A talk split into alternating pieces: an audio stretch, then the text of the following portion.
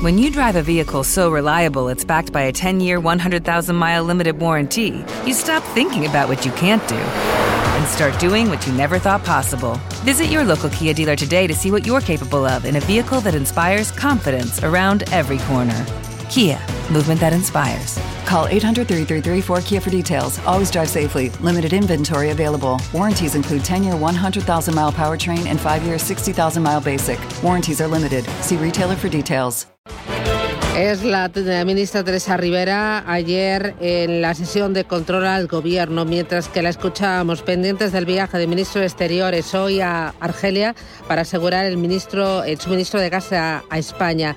José Manuel Álvarez viajará acompañado a los presidentes de Naturgy, también de Nagas, tras la amenaza de Argelia de cortar las, a finales de, de octubre el gasoducto que atraviesa Marruecos y por el que llega gas a nuestro país. Abordamos este asunto con Javier Peón, él es analista del sector energético y fue consejero de la Comisión Nacional de la Energía. Además, se conoce el sector muy bien, eh, tiene un alto conocimiento y está muy al tanto de, de toda la actualidad. Don Javier, ¿qué tal? Buenos días, bienvenido.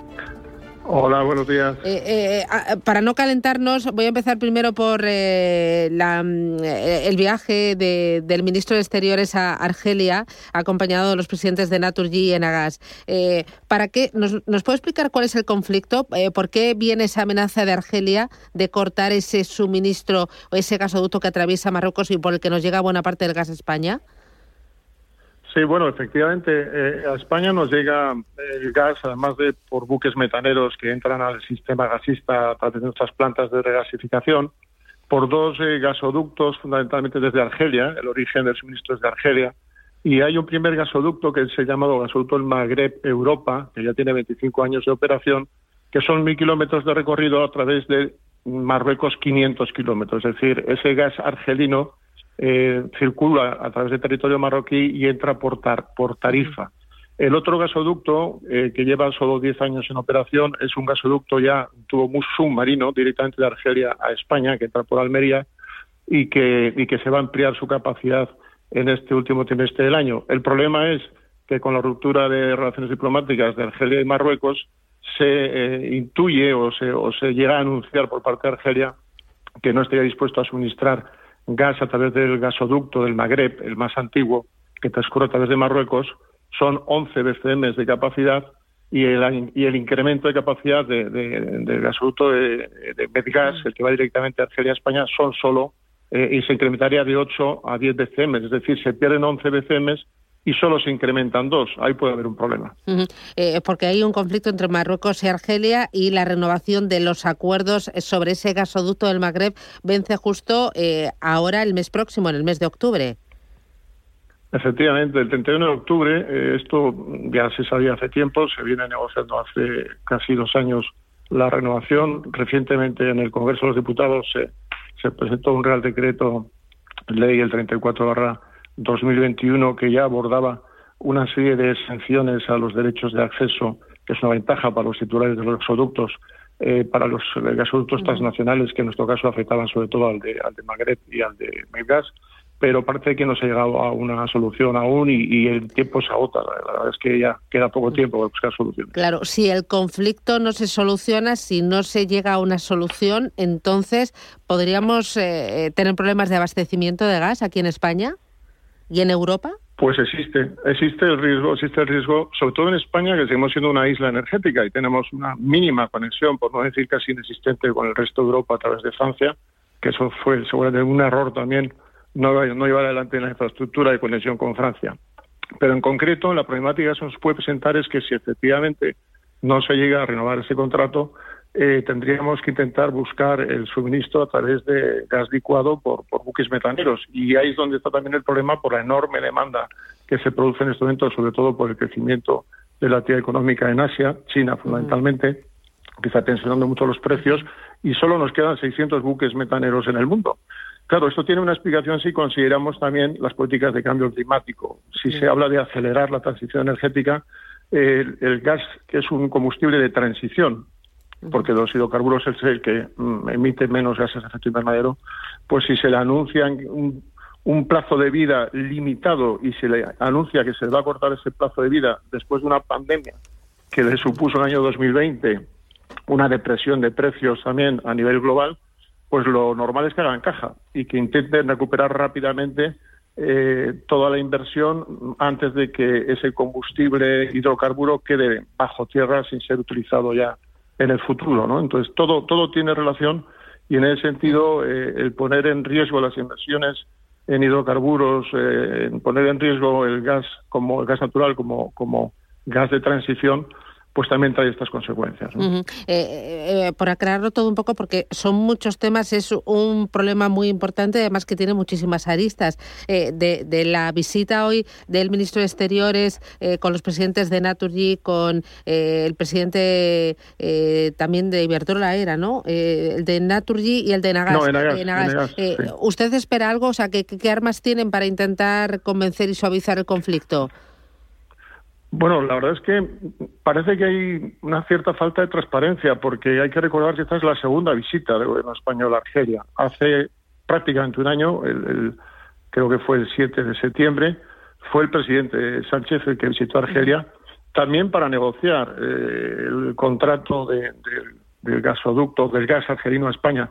¿Por qué? Porque en ese momento, el año pasado, ocurría exactamente lo contrario, es decir, llegaba un 25% del gas eh, a España a través de los gasoductos que vienen de Argelia, solo un 25%, y era un gas caro aparentemente comparado con el gas que se recibía a través de buques metaneros. Entonces allí se negoció algo que no se ha explicado bien en qué consistió y en el año 2021 la consecuencia es que se ha incrementado de nuevo el suministro al sistema gasista español que procede de Argelia, pero que los precios se han incrementado muchísimo. Entonces, en este caso es una segunda visita que se trataría de renegociar lo que se negoció hace un año. Y quizás no se está explicando más bien de transparencia cuál es el sentido de esas, de esas negociaciones y sobre todo qué se espera, qué se espera con ellas, ¿no? Porque como digo, es la segunda visita en menos de un año y parece que la negociación de hace un año pues no tuvo quizás el resultado esperado a la vista de la evolución de los precios en bueno, mientras el ministro de Exteriores viaja a Argelia, intenta solucionar el tema del gas, la ministra eh, Teresa Rivera intenta convencernos a todos los españoles de que la culpa es de las eh, empresas eléctricas por sus beneficios groseros y que las familias tampoco nos tenemos que preocupar tanto, que, que, no lo vamos a notar en exceso. Eh, ¿qué, le pareció ayer la intervención de la ministra en la sesión de control al gobierno?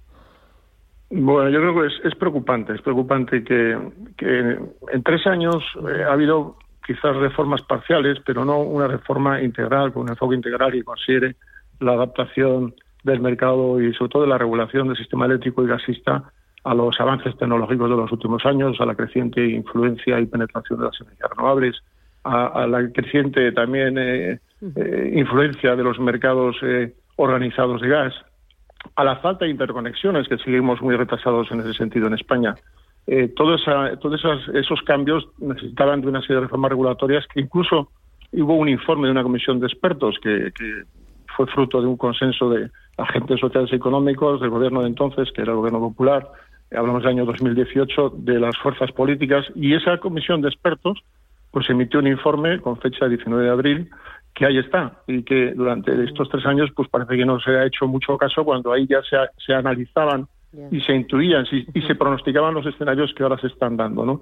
Entonces, la verdad es que eh, el marco regulatorio eléctrico es muy complejo, su interacción con el gasista también lo es, y es, es imposible llevar adelante estas reformas, sobre todo algunas de ellas son eh, reformas que necesitan periodos de medio y largo plazo, es imposible hacerlo en contra de las empresas. Las empresas tienen que tener beneficios y tienen que participar eh, de las reformas de manera consensuada para que todos ganen, las empresas, los usuarios, el gobierno y el conjunto de la economía española. Claro, eh, justo Iberdrola eh, va a revisar las tarifas de clientes industriales y de grandes empresas con contratos a largo plazo afectados por las medidas aprobadas con el gobierno y, dice que va a paralizar las licitaciones de renovables. ¿Qué le parece? ¿Esto es un órdago o, o realmente están en juego las inversiones y van a decir hasta aquí no me compensa invertir? Bueno, e, es una consecuencia más que un órdago, porque si al final se califican de beneficios groseros en un momento en el que el mercado fija precios altos, probablemente porque no se han hecho las reformas que hubieran sido necesarias con la necesaria anticipación, pero el año pasado eh, ese mercado estaba ofreciendo precios muy bajos que hacía que muchas de estas compañías, por ejemplo, la generación nuclear, no cubría sus costes, pues es que no se está entendiendo el funcionamiento de los mercados, ¿no? Que cuando tienen una, una, gran volatilidad tienen periodos de precios altos y periodos de precios bajos. El problema es la volatilidad y no establecer mecanismos que permitan cubrir la garantía de potencia cuando no tenemos renovable con eh, sistemas de precios que no estén sometidos a esa volatilidad. Hay, hay, hay alternativas, hay, hay posibilidad de contratos bilaterales, están las subastas renovables, pero como digo, eh, necesita ir acompañado de reformas regulatorias en el buen sentido y con el consenso siempre del sector. Creo que un pacto por la energía sería imprescindible, como se hizo en el año 96 un protocolo eléctrico que permitió una transición del marco legal estable a, a un mercado liberalizado por las exigencias de la Unión Europea y ese sistema funcionó bien. Hay que recordar que del 96 al 2002 el precio de la factura luz bajó un 40%, cuando eh, al mismo tiempo se estaba incrementando y fomentando la energía renovable. Eh, aquí dos, tres cositas más muy rapidito, eh, don Javier, que, que, voy ya justita de tiempo. uno, a los sindicatos les escuchaba yo decir esta mañana que el mercado eléctrico lo que necesita es una intervención total. ¿Esto cómo, cómo, cómo, lo dijera usted? La intervención total, bueno, la intervención total existen algunos países que en donde el Estado y la intervención pública en la economía ya se ha visto qué resultados da, ¿no? O una eh, mayor intervención del mercado eléctrico. Yo recuerdo la experiencia como regulador en el año 2004, creo recordar, o 2005 aproximadamente, se produjo una intervención en el mercado de generación, en el mercado mayorista, cuando entonces el gobierno de Zapatero, que entendió que los precios estaban elevando más de lo que era razonable y se decretó vía Real Decreto una intervención de un precio máximo, creo que recordar que fue de 49 euros en megavatio hora. Bueno, a partir de ese momento el, el desastre fue absoluto, el desequilibrio en el mercado y en la regulación española fue, fue muy significativo y acabamos con un déficit de tarifa de casi 30.000 millones al final del mandato del señor Zapatero, ¿no? La experiencia nos demuestra, aquí incluso en España, que, no parece que es el camino correcto. Y luego, eh, ¿esto no requeriría una solución, o sea, España sí, pero una solución más global eh, de toda Europa y no sé si incluso más allá? Estoy pensando, por ejemplo, repensar los objetivos y los plazos de esa descarbonización, como usted apuntaba antes. Bueno, eh, sin duda. Eh, realmente en la ley de cambio climático aprobada en mayo, eh, claro, se establecen prohibiciones de extracción de hidrocarburos y de recursos propios en nuestro país. ¿no? Cuando al final hay una escasez del recurso a nivel global y nos autoimponemos obligaciones más exigentes que otros países, pues al final eso tiene un coste, ¿no? Entonces ahí la Unión Europea sí podría eh, plantear una transición eh, energética ordenada, inteligente, que preservara el tejido productivo al mismo tiempo que alcanzamos los objetivos climáticos o incluso los, los superamos, ¿no? Pero de manera ordenada y de manera, digamos, eh, inteligente. claro, en España estamos yendo, escuchaba antes el corte de la ministra, estamos queriendo acelerar, ¿no? Y precisamente esa aceleración es la que igual nos está causando eh, en un momento inoportuno, de, tras una pandemia como no se había conocido en décadas, pues quizás esa aceleración lo que está causando es un estrés en precios de esos combustibles que se saben condenados a desaparecer y quieren hacer caja rápidamente. Don Javier Peón, analiza el sector energético, ex consejero de la Comisión Nacional de Energía. Un placer charlar con usted. Muchísimas gracias por atendernos. Gracias. Bueno, gracias a ustedes. Encantada, gracias. Hasta luego, buenos días.